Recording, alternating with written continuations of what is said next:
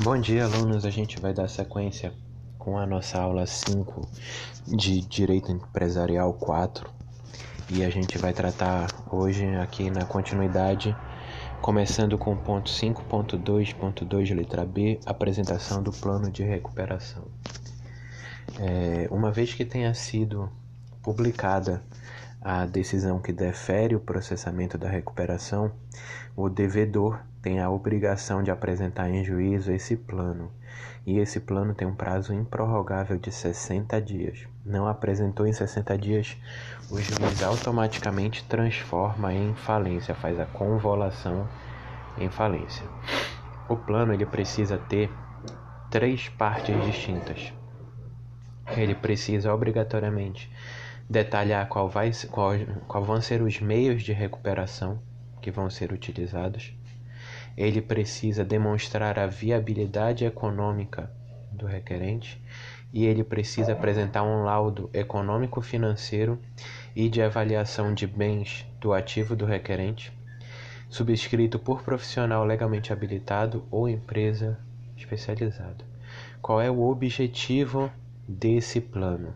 Demonstrar que o devedor tem condições de se recuperar, demonstrar quais são os bens que ele tem e como ele pretende pagar as dívidas que possui. É isso que vai estar em resumo no plano. Tá? Lembrando aqui que o interesse é a manutenção da, do empresário. A gente já viu lá nos nossos princípios que regem o direito empresarial que um dos princípios é a da manutenção da atividade.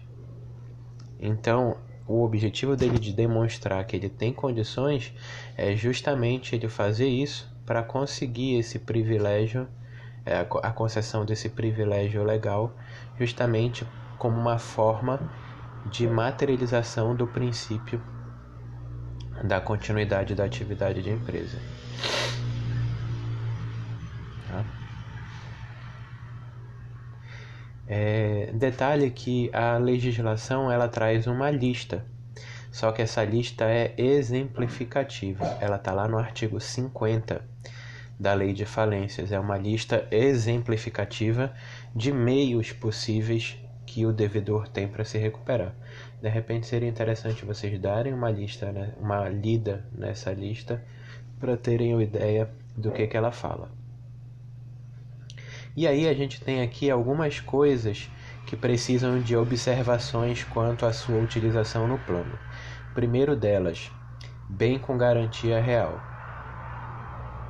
Se você quiser retirar ou substituir essa garantia, ela precisa de aprovação expressa do titular da garantia. Tá? Nos créditos que versarem sobre moeda estrangeira, você tem a variação cambial que vai ser utilizada como parâmetro. Tá? E ela corresponde à indexação da obrigação. Ela só pode ser afastada se é, o credor aprovar expressamente.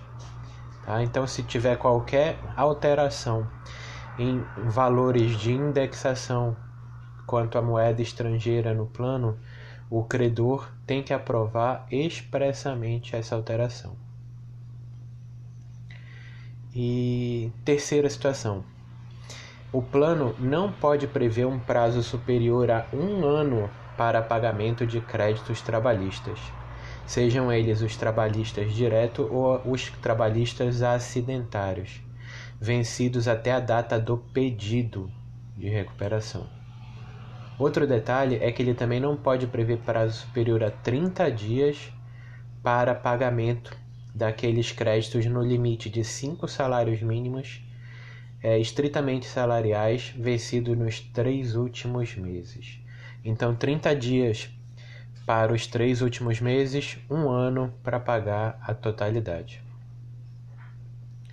E aí, uma vez apresentado o plano, a gente vai ter que aprovar esse plano. Como é que vai funcionar isso?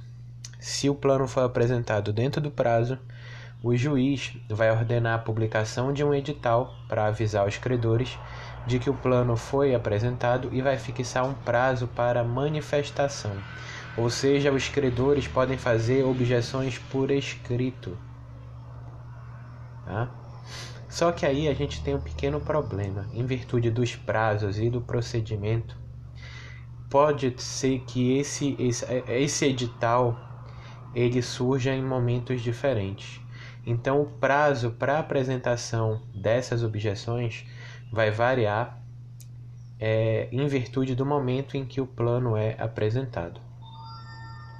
Se o plano for apresentado antes da publicação da relação de credores, aquela que trata o parágrafo 2 do artigo 7, lembra lá, quando você é, publica a primeira relação, eles têm 15 dias para fazer a habilitação e o administrador vai ter 45 dias para analisar e ele vai republicar a relação de credores. Essa é, é a republicação prevista no parágrafo 2 do artigo 7. Se o plano for apresentado antes dessa data,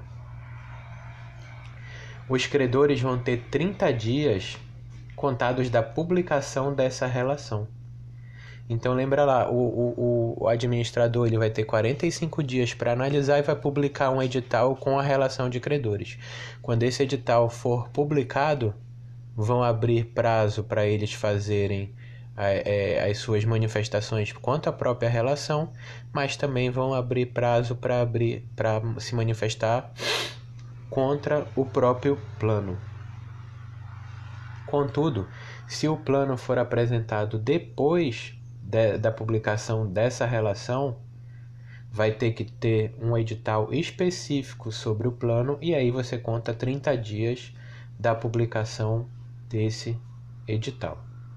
Se nenhuma objeção for apresentada por escrito, o juiz vai mandar que o credor apresente certidão negativas de débitos fiscais e vai conceder a recuperação. Ou seja, se ninguém se manifestar, o juiz simplesmente vai pedir para que o credor apresente as, as certidões negativas de débitos fiscais e, e referentes à Previdência Social e concede a recuperação, já começa a fase de execução do plano. Contudo, se tiver pelo menos uma objeção, antes de julgar essa objeção, o juiz deve convocar uma Assembleia Geral, no qual os credores vão deliberar se aceitam ou não o plano de recuperação. E, e essa Assembleia ela deve ser convocada no prazo máximo de 150 dias do despacho de processamento da recuperação judicial. A aprovação do plano na Assembleia, ele tem um quórum qualificado. E aí, ele pode ser aprovado conforme ele foi apresentado. Os credores podem fazer alterações ao plano e depois aprová-lo, ou podem simplesmente rejeitá-lo. Na hipótese dos credores quererem fazer modificação no plano, a eficácia fica condicionada a concordância do devedor. O devedor precisa concordar com as alterações que foram feitas pelos credores. E também detalhe, essas alterações não podem prejudicar exclusivamente os direitos daqueles credores que não participaram da assembleia, aqueles que se ausentaram. Desculpa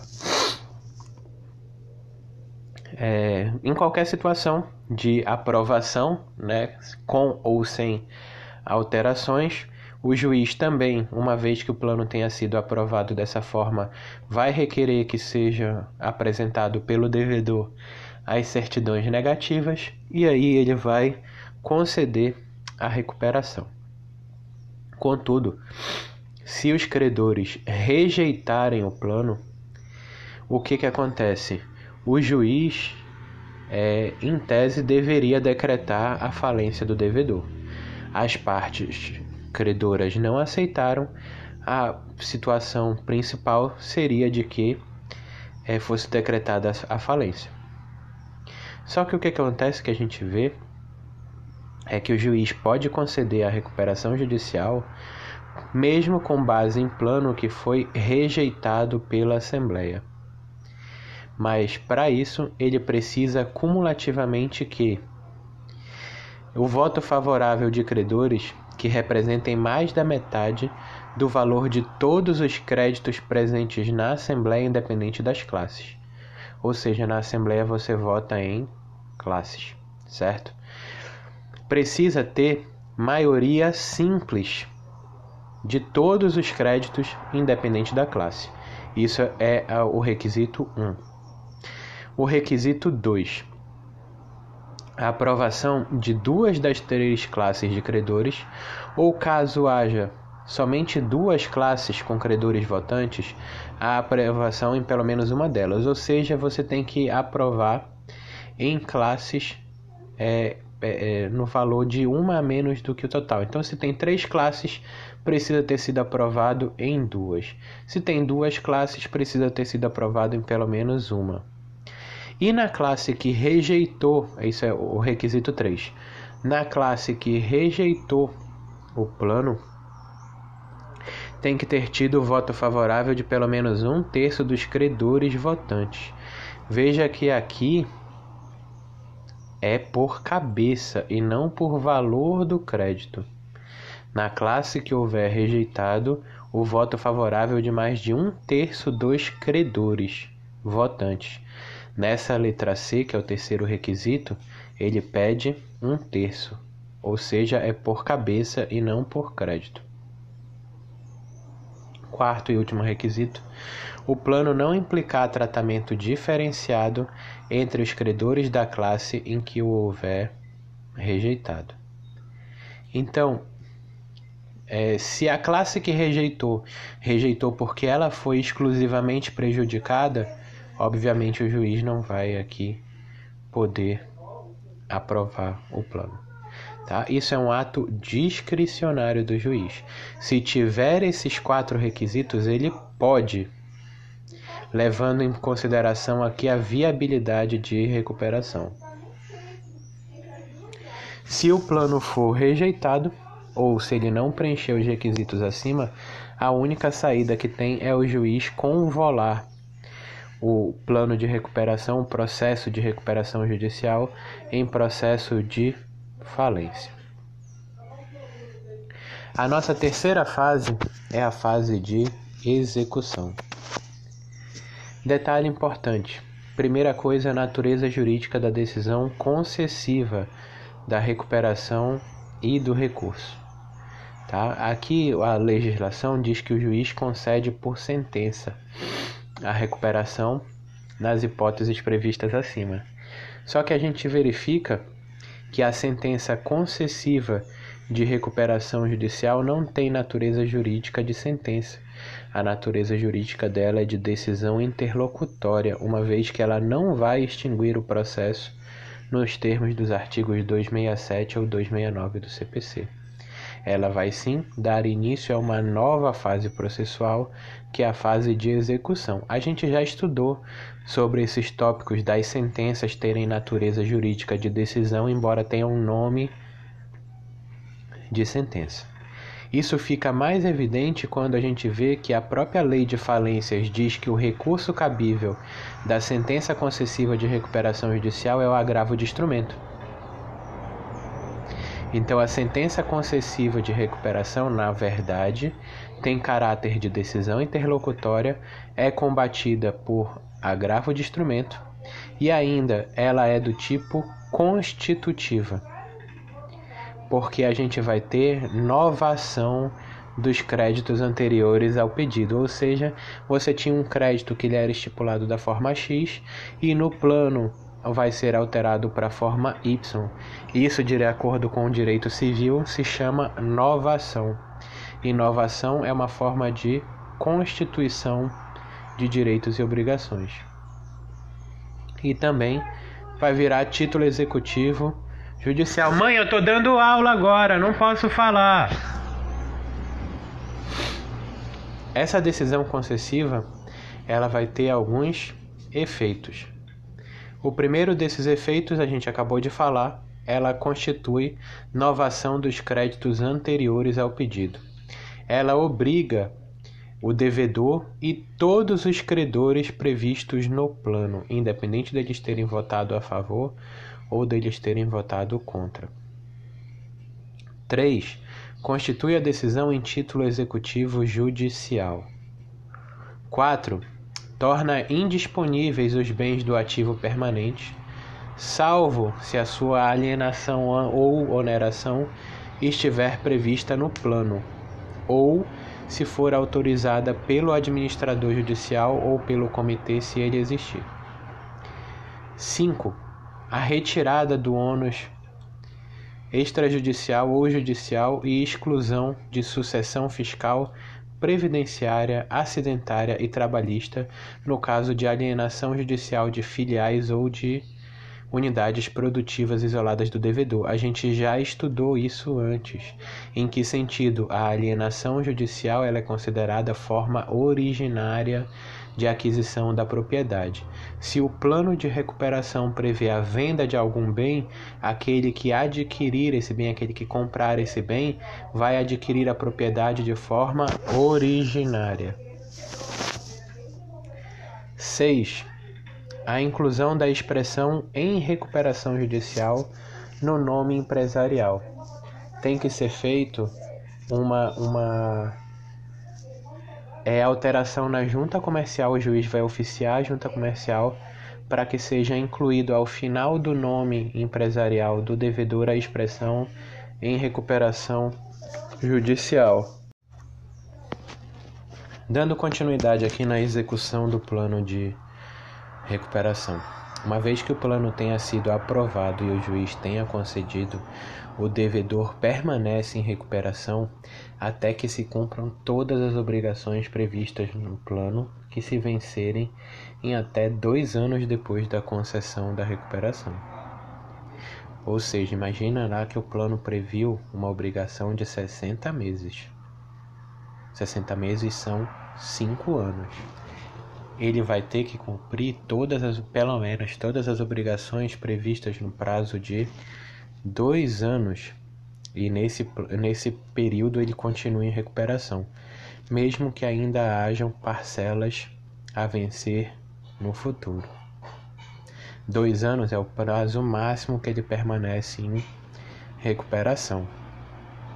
E ainda vão ter as obrigações a se vencerem se ele não cumprir alguma obrigação depois desses dois anos, você pode executá-lo diretamente, porque a sentença virou título executivo judicial, conforme a gente verificou lá em cima. É, durante a recuperação, o devedor é mantido na condução da atividade, ou seja, ele que administra, o administrador judicial apenas supervisiona. Tá? A gente já estudou isso também. E o afastamento do devedor ou dos seus administradores somente vai acontecer em exceção, se isso tiver expressamente previsto no plano ou em outros casos, caso ele seja condenado por crime falimentar ou por ter agido com dolo ou situação de fraude contra credores e situações desse tipo. Quando o afastamento não tiver previsto no plano de recuperação, ou seja, tiver sido pedido pelo administrador em virtude de má conduta dos, dos pelo administrador judicial em virtude de má conduta dos administradores, o juiz convoca uma assembleia e aí a assembleia que vai deliberar sobre quem vai ser é, o gestor que vai assumir a administração das atividades do devedor. Por fim, a gente tem aqui a sentença de encerramento e a hipótese de convolução em falência. Uma vez que tenham sido cumpridas todas as obrigações e tenham sido pagas todas as obrigações no prazo de dois anos da data concessiva da recuperação, o juiz proferirá a sentença de encerramento mediante requisição é, da parte interessada. Então, o devedor deve peticionar informando que ele já cumpriu todas as obrigações num prazo de dois anos e pede para que o juiz encerre a recuperação. Também pode ocasionar a, o encerramento um pedido de desistência que tenha sido formulado pelo credor. Mas aí a Assembleia Geral tem que aprovar. A sentença de encerramento também vai apresentar aqui algumas outras coisas. Primeiro, o pagamento de saldo de honorários ao administrador, mediante prestação de conta desses. A gente já estudou lá na falências como é que funciona o procedimento de prestação de contas do administrador e pagamento deles, tá? É a apuração de saldo de custas judiciais a serem recolhidas. O processo de recuperação não é um processo gratuito, a parte vai ter que pagar as custas judiciais finais. Terceiro, a apresentação do relatório circunstanciado do administrador no prazo de 15 dias. Primeiro, ele precisa aqui é, apresentar o relatório e apresentar a sua prestação de contas. Esse relatório vai versar sobre como o devedor executou as suas obrigações durante a recuperação. 4. É, dissolução do comitê e exoneração do administrador. E 5 comunicação à junta comercial para que retire do final do nome do devedor a expressão em recuperação judicial. Nosso último tópico é a convolução em falência. A convolução em falência, ou seja, a transformação do processo de recuperação judicial em processo de falência, pode acontecer em quatro hipóteses. Primeiro, por deliberação da Assembleia Geral de Credores, por voto da, de mais da metade do valor total dos créditos presentes, quando entenderem que não há mais razão para o prosseguimento da recuperação. Segunda, pela não apresentação do plano no prazo de 60 dias, aquele prazo improrrogável. Terceiro, quando o plano tiver sido rejeitado pela Assembleia. Ou quarto, pelo descumprimento de qualquer obrigação assumida no plano no prazo de até dois anos contados da data de recuperação. Tá? Só que um detalhe interessante: essas quatro situações não impedem que a falência seja decretada por inadimplemento de obrigação não sujeita ao plano. Ou seja, Aquelas obrigações que não participam do processo de recuperação podem dar causa a processo de falência normalmente. Além disso, a prática das, das, é, dos atos previstos no inciso 3 do artigo 94, que a gente já estudou, são aqueles atos que geram presunção, também vai poder gerar ação de falência. Qual é o efeito que essa convolução vai ter nos credores? A gente tem aqui efeitos diferentes dos credores anteriores para os credores posteriores. Porque a gente vê que os credores, é, os direitos e garantias dos credores anteriores, eles voltam ao estado anterior. Ou seja, é como se não tivesse alteração prevista no plano. Ele volta para como era o crédito original tá? Já os credores posteriores, ou seja, aqueles que surgiram durante o processo de recuperação, eles são reclassificados na ação de falência, conforme a gente já estudou no artigo 67. Último tópico: na convolução, todos os atos de administração de endividamento de oneração ou de alienação de bens praticados durante a recuperação presumem-se válidos, desde que tenham sido realizados e autorizados conforme a forma da lei. Com isso, a gente encerra a, a nossa aula sobre recuperação judicial, finalizando o nosso conteúdo do NPC 2. Muito obrigado.